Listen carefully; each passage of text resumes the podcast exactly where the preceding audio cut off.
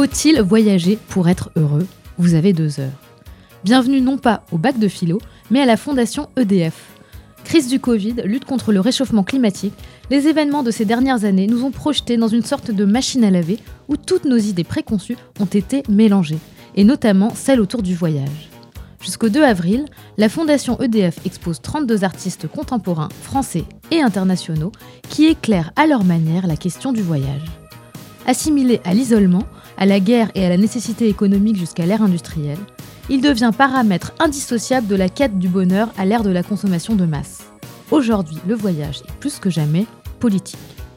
S'il est impensable en tant qu'occidental d'un pays développé de penser sa vie sans partir, le travail de ces photographes, plasticiens, sociologues et artistes nous rappelle aussi que le voyage reste un idéal quasi inatteignable pour un grand nombre d'êtres humains qui subissent encore le départ comme un exil quand nous l'associons à des vacances.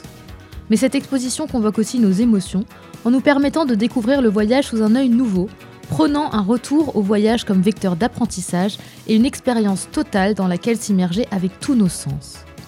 Les voyages forment la jeunesse, paraît-il, mais cette exposition s'adresse, elle, à tous les âges, en posant des questions telles que quelle est l'empreinte écologique des voyages et de leurs infrastructures, comment le tourisme transforme les ailleurs en espaces de consommation, ou encore quels sont les nouveaux imaginaires pour les voyageurs d'aujourd'hui et de demain.